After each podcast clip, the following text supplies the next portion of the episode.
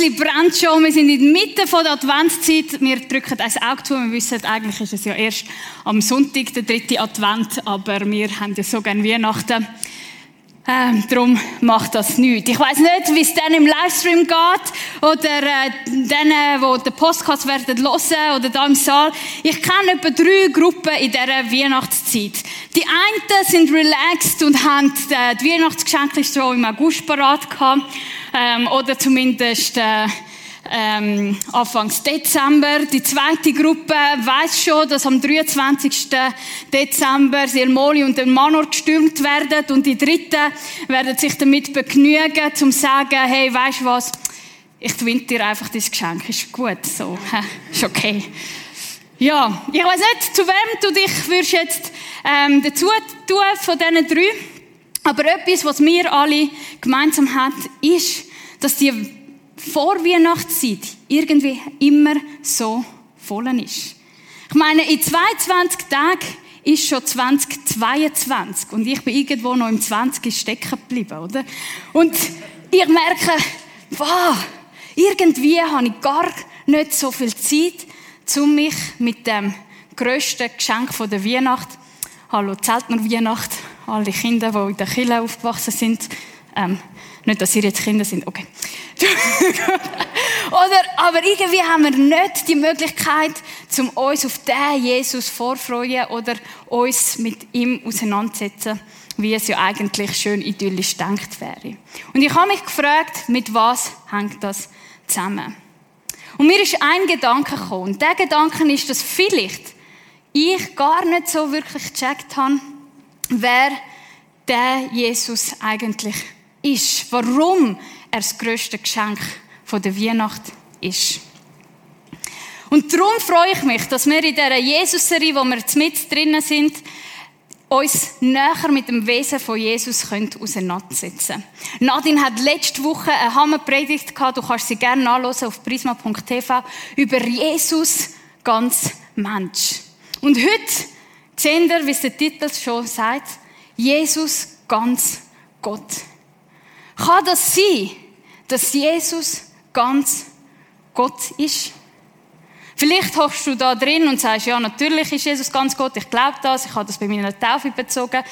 Aber vielleicht ist es dir wie mir mal gegangen am Arbeitsplatz, wo ähm, Arbeitskollegen ähm, mich angesprochen haben und gefragt haben, hey Steph, glaubst du wirklich, dass Jesus Gott ist?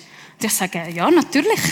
Ja, aber also wie genau oder warum Kannst du das sagen?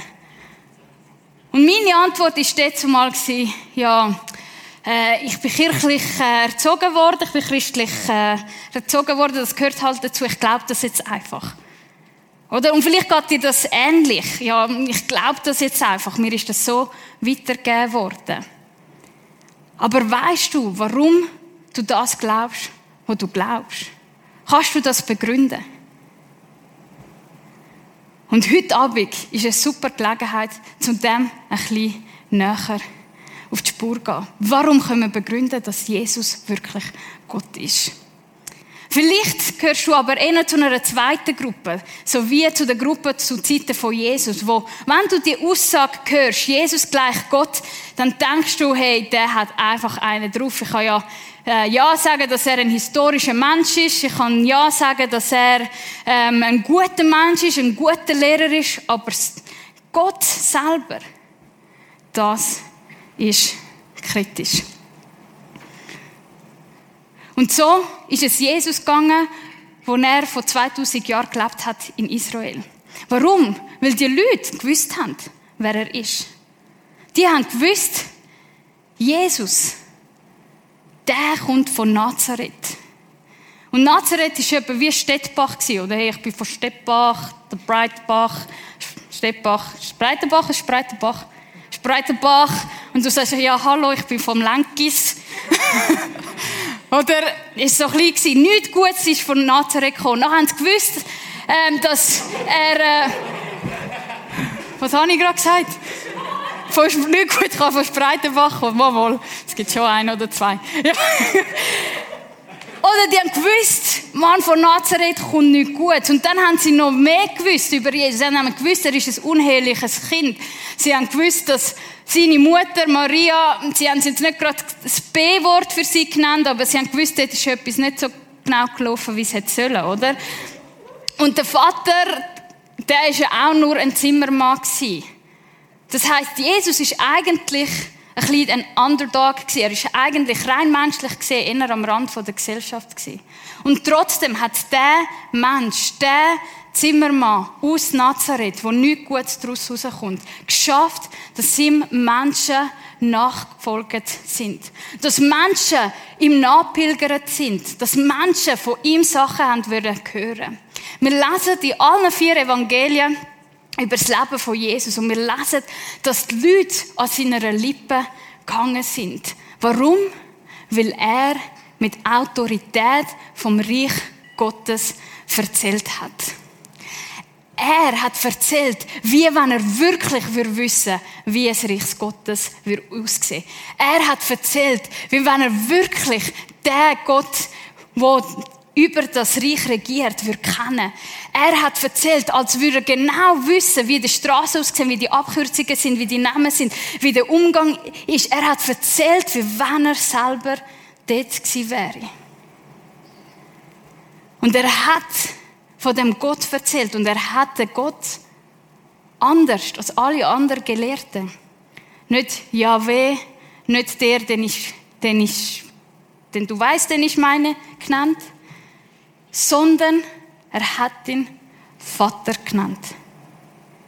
Und die Tatsache, dass er ihn Vater genannt hat, deutet darauf hin, dass er sehr eine intime Beziehung mit dem Gott hat. Und der Jesus hat auch sehr provozierende Sachen gesagt. Zum Beispiel, hat er gemeint, daraufhin erwiderte Jesus, ich versichere euch, der Sohn kann nichts aus sich heraustun.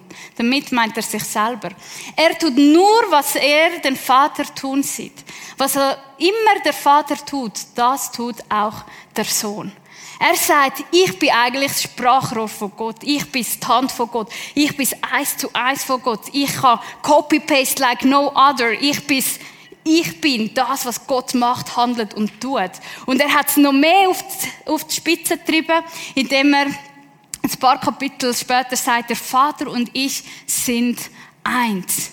Es gibt keine Trennung. Nadine hat das so toll erklärt. Es ist wie wenn du versuchst, den Körper und den Geist und deine Seele voneinander zu trennen. Es geht irgendwie nicht, es gehört alles zusammen. Und so ist es mit Gott dem Vater und Gott dem Sohn Jesus. Sie sind eins gewesen. Und als er das so gesagt hat, diesen Israeliten, diesen Juden vor dieser Zeit, ist denen nur etwas durch den Kopf.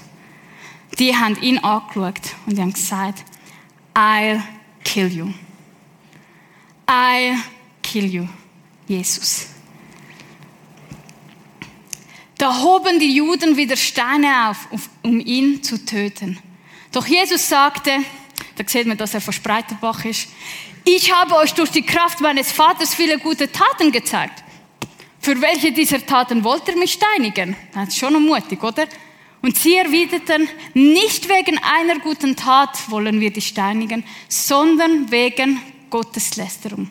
Weil du, obwohl nur Mensch, dich zu Gott gemacht hast.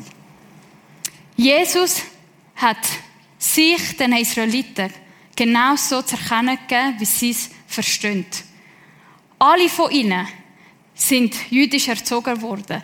Alle von ihnen haben die Tora, die zehn Gebote eingespritzt bekommen. Die haben das gewusst, die haben das gelebt. Die haben gewusst, das erste Gebot ist, ich aber äh, ich bin Gott allein, du sollst keine anderen Götter dienen. Und das zweite ist, du aber sollst dir kein Bild machen von Gott.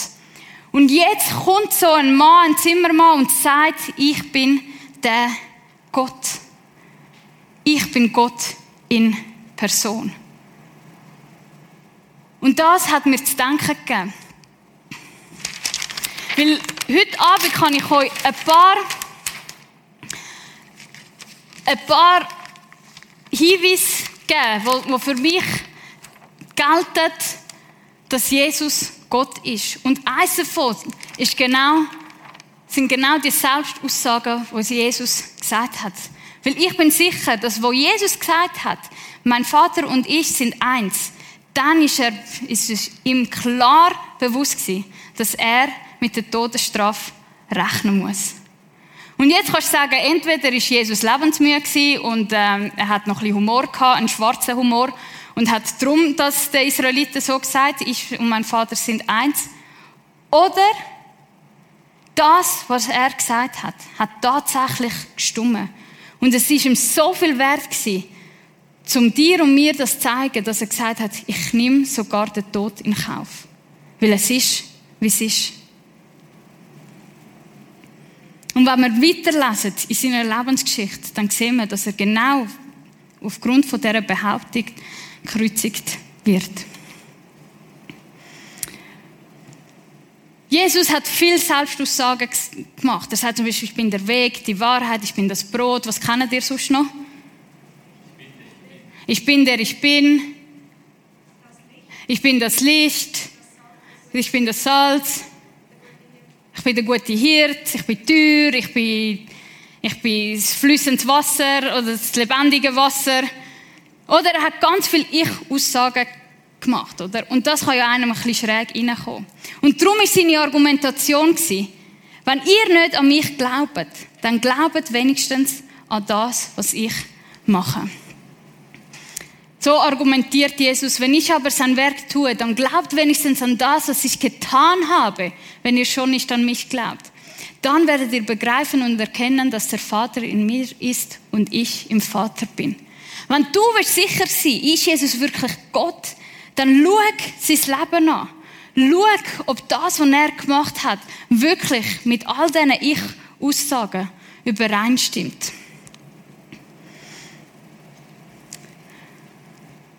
Wir kennen all die Geschichte von der Sonntagsschule, wo, wo der Sturm aufkommt und Jesus ist im Bötli und schnarchelt so, Friede, Freude und, und die Jünger sind, oh, Hilfe, und der Sturm ist da und dies und jenes.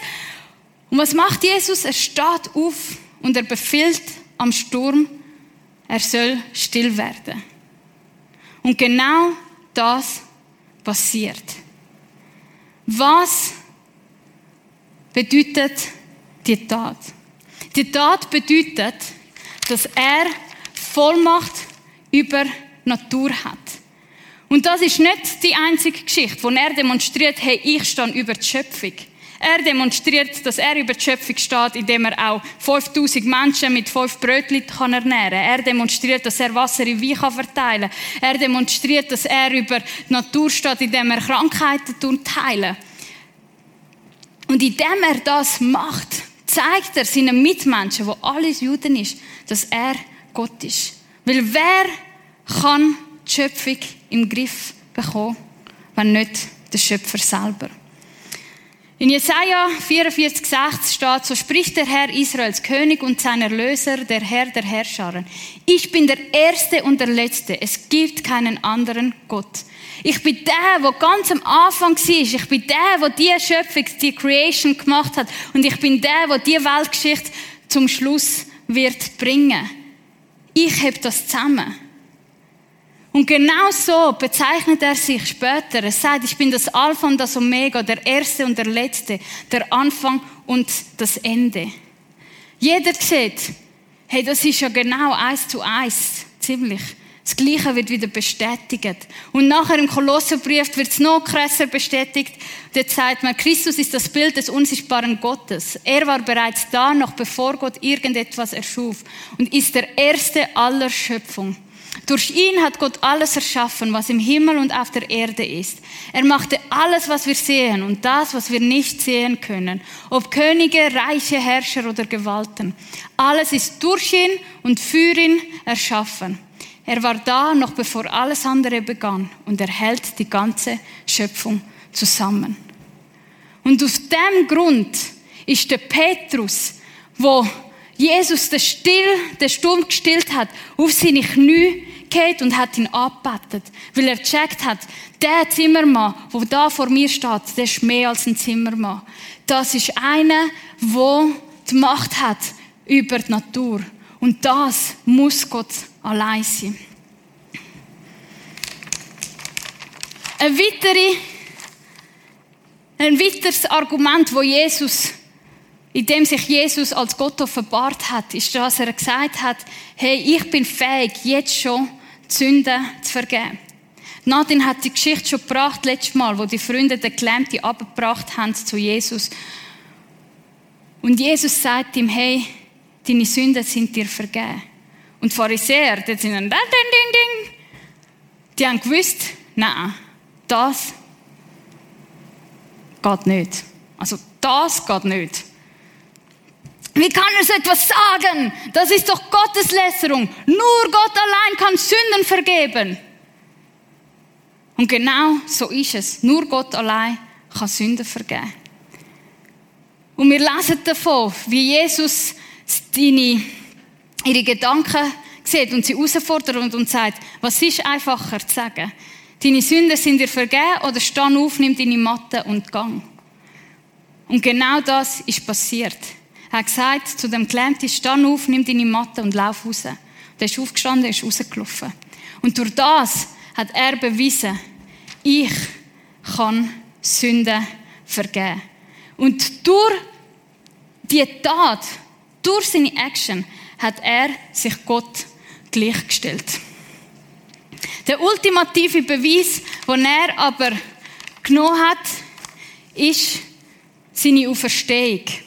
Und da müssen wir ein bisschen unterscheiden. Weil die Römer, die, haben davon, die sind überzeugt wenn ein Kaiser stirbt, dann wird er später zum Gott. Jesus hat aber nie davon gemeint oder geredet, dass er erst nach seiner Auferstehung oder dank seiner Auferstehung zu Gott wird. Sondern sein Selbstverständnis war, dass er jetzt schon vor seiner Auferstehung Gott selber ist. Darum sagt er auch, ich bin die Auferstehung. Oder? Und dann macht er auch wieder eine krasse Selbstaussage über sich. Und er sagt, zerstört diesen Tempel und in drei Tagen werde ich ihn wieder aufpassen. Was, riefen sie aus. Es hat 46 Jahre gedauert, diesen Tempel zu bauen. Du willst ihn in drei Tagen wieder aufbauen? Doch Jesus hatte mit diesem Tempel seinen eigenen Körper gemeint. Und dann, später, als er von den Toten auferstanden war, erinnerten sich die Jünger an das, was Jesus gesagt hatte. Und sie glaubten der Schrift und den Worten von Jesus. Juden haben gewusst, dass Gott Menschen kann wieder auferstehen. Das ist nichts Neues gewesen. Sie haben an die Auferstehung äh, geglaubt. Sie haben auch gewusst, dass im Alten Testament zum Beispiel der Prophet Elia schon einen jungen Bub wieder auferweckt hat. Das ist nicht boah, sensationell völlig neu gewesen, sondern sie haben das schon vorher gewusst. Aber sie haben gewusst, dass nur durch die Kraft vom Geist Gottes jemand zum Leben wieder auferweckt werden. Und Jesus sagt, ich wird mich selber wieder auferwecken. Ich bin Gott, weil ich kann die Auferstehungskraft.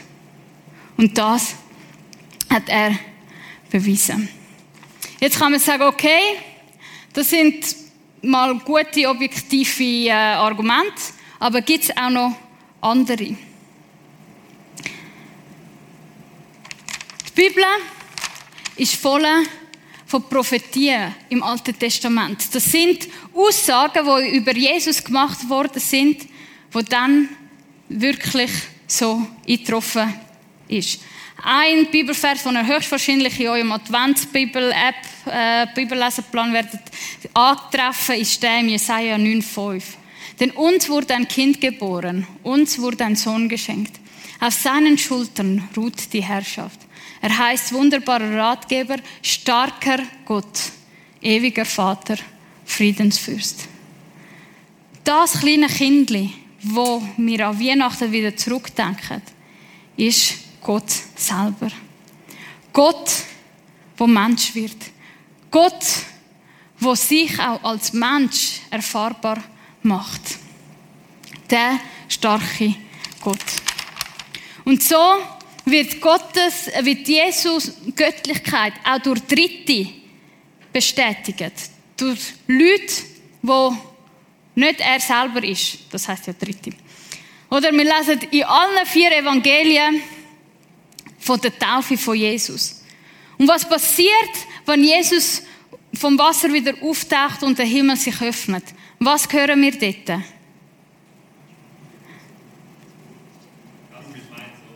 Genau, das ist mein Sohn. Das ist mein geliebter Sohn. Wir hören die Stimme Gottes, wo ihn bestätigt, wo wie sagt, hey, er und ich, wir gehören zusammen.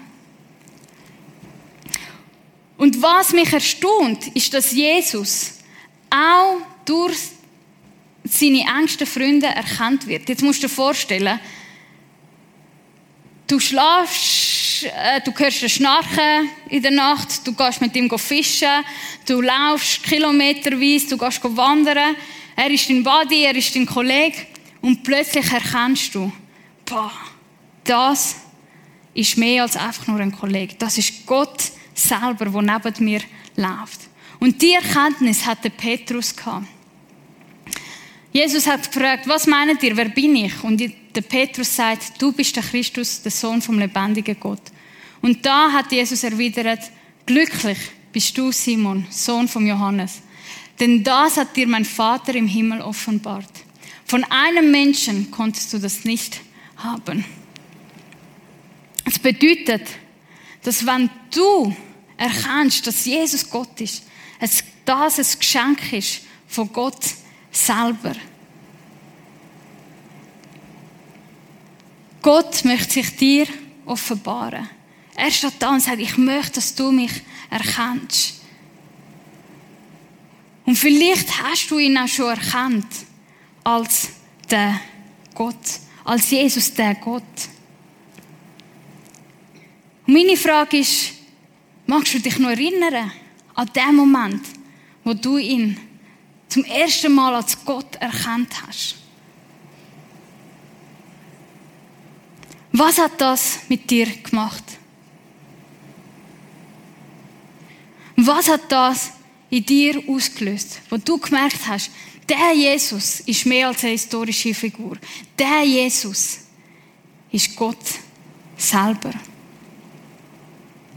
Ich weiß noch, bei mir ist die Erkenntnis, als ich 14, 15 war und ich, ich habe nichts von Gott wissen zu dieser Zeit. Und ich bin in einer schwierigen Lebenssituation und dann habe ich zu Gott geschrien und ihn angeklagt und gesagt, mach etwas, hilf mir. Wenn es dich wirklich gibt, dann hilf mir. Und ich habe dann erkannt, dass nicht Gott mir Unrecht da hat, sondern ich ihm Unrecht da hat. Und ich habe ihm dort um Vergebung gebeten. Und ich weiß noch, wo, das, wo ich das gemacht habe, mir Freudentränen abgelaufen sind, weil ich so, weil wie eine Last von mir abgehängt war und wie Freude, ein Frieden, ein tiefer, tiefer Frieden in mein Herz hineingekommen ist und das Leben plötzlich wieder Sinn gemacht hat. Weil ich der Jesus als Gott erfahren hat.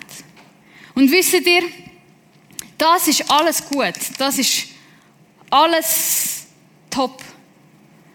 Aber nichts überzeugt mich mehr als die persönliche Erfahrung, die ich mit Jesus, dem Gott, mache. Warum? Weil Jesus, der Gott, mein Leben verändert hat.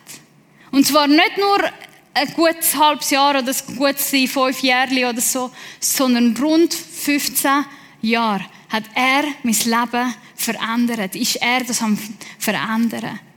Und das ist für mich ein Beweis, dass nur Gott so eine tiefe Veränderung in mir innen selber machen kann. Und mich ermutigt, das zu sehen und zu hören, was andere Menschen mit Gott erleben, was er in ihrem Leben macht. Und ich habe euch heute Abend einen Clip mitgenommen von verschiedensten Menschen aus dem Prisma, die davon erzählen, was Gott in ihrem Leben gemacht hat. Wie sie sind, bevor sie eine Begegnung mit Jesus, einem lebendigen Gott, hatten und was nachher passiert hat. Wir schauen es zusammen an.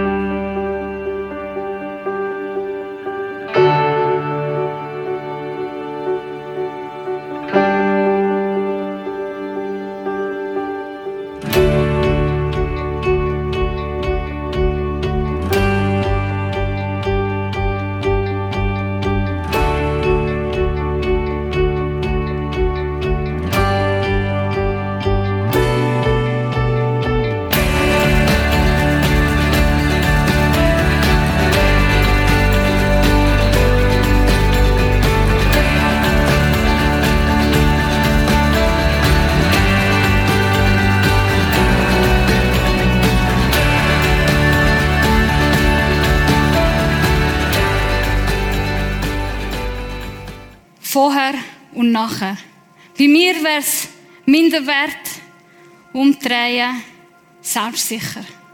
Das ist meine grosse Geschichte. Ich war letzte Woche in England und mein Mann und ich sind mit einem Freund essen, der vorher ein Hochkrimineller war. Und äh, er wird immer noch überwacht. Wir sind in einem Kaffee und dann hat er plötzlich gesagt, okay, wir müssen gehen. Ähm, ich werde überwacht.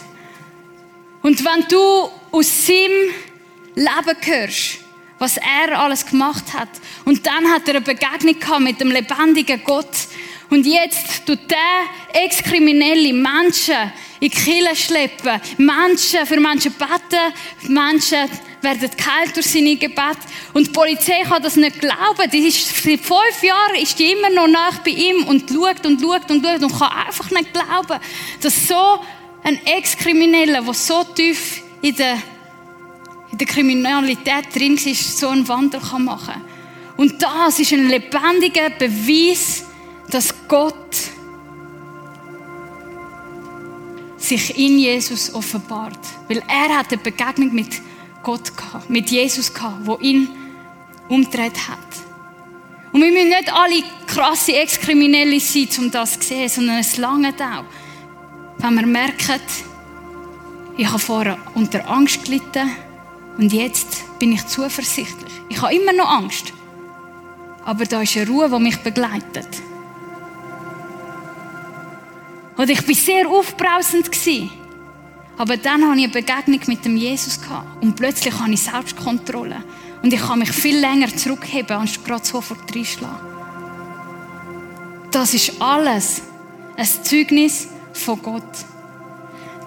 Ihr, du, bist ein lebendiges Beweis, dass Jesus Gott ist. Weil du die Veränderung an deinem eigenen Leben hast dürfen erkennen und erleben und noch mit drinnen bist. Ist das nicht wunderbar? Ist das nicht fantastisch, dass wir jemanden dürfen kennen, der uns so verändert, wo nur Gott verändern kann? Vielleicht fragst du dich, ja, hat, du hast mir schon ein paar Sachen gezeigt und gewisse haben mehr Anhaltspunkte als andere. Wie kann ich dann wirklich, wirklich wissen, dass Jesus Gott ist? In den arabischen Ländern ist es, kommt so häufig vor, dass Gott Muslime, dass Jesus sich Muslime im Traum äh, zeigt und ihnen zu verstehen gibt, ich bin Gott. Und vielleicht sagst du, ja, wenn ich so ein krasses Erlebnis hätte, dann würde ich natürlich auch glauben. Aber ich kann es nicht, ja, Dampi. Das Leben geht weiter. Aber wisst ihr, da im Westen haben wir ein Geschenk, das wir absolut unterschätzen. Und das Geschenk ist die Bibel. Jesus sagt, ich bin, oh, Jesus sagt, ich bin das Wort. Und das Wort ist lebendig geworden. Wenn ihr die Bibel lesen, dann erfahrt er, wer ich bin. Dann erfahrt er, wie Gott ist. Und ich verstehe die auch nicht immer, wenn ich sie selber lese. Aber für das haben wir einander, für das gibt es Kleingruppen, für das gibt es äh, den Kollegen, der dich mitgenommen hat. Leset zusammen, fangt beim, beim Evangelium, zum Beispiel beim Lukas-Evangelium an und fragt, was hast du da äh, verstanden? Sagt das etwas über Jesus, über Gott? Wie, kann er, wie sieht er da aus? Und so, indem wir die Bibel lesen und studieren, lernen wir Gott mehr kennen. Vielleicht bist du aber schon lange mit dem Jesus und mit dem Gott unterwegs. Und dir möchte ich die Frage stellen. Wo oder wie hast du realisiert, dass Jesus tatsächlich Gott ist? Erinnere dich nochmal dran. Lass die Gefühle wieder aufkommen. Lass die Emotionen wieder aufkommen. Was hat das in dir ausgelöst? Bei mir hat das tiefe, tiefe Dankbarkeit ausgelöst. Und manchmal kann ich das nicht für mich selber behalten, sondern will das mit jemandem teilen. Und ich bin so froh, haben wir da im Impact ein Gebetsteam, das mit dir sich freuen wird, das sich mit dir feiern will und Gott mit dir will loben für das, was er in deinem Leben da hat. Wenn du also willst, willst Gott loben und, und das nicht willst allein in deinem Kopf machen, sondern mit jemandem teilen, dann kannst du gerne, oben ist der Philipp im, ähm, in der Übertragung oder ähm, da unten ist im Saal sind Melly und Joy. Du kannst das gerne mit ihnen machen. Aber sie sind auch bereit, zum äh, für dich hören. Wenn du sagst, hey, ich, ich höre Gott nicht, vielleicht wird er mir etwas sagen oder nicht, dann frag sie und sie werden für Gott, äh, Gott für dich hören. Oder du kannst einfach im Worship Gott anbeten und ihm danken. Und eine weitere Frage, die ich mir immer wieder stelle, ist, lebe ich ein Leben, wo Gott ehrt? Richtet sich mein Leben nach dem, was Gott in seinem Wort sagt? Lebe ich so, dass Jesus mehr als nur mein Bro und mein Kollege ist? Oder mein BFF, sondern dass ich immer die Ehrfurcht, den Respekt entgegenbringe und sage, hey, du bist Gott, du bist der Anfang und du bist das Ende, du bist der, der alles hebt. Hey, ich will mich nach dir ausrichten.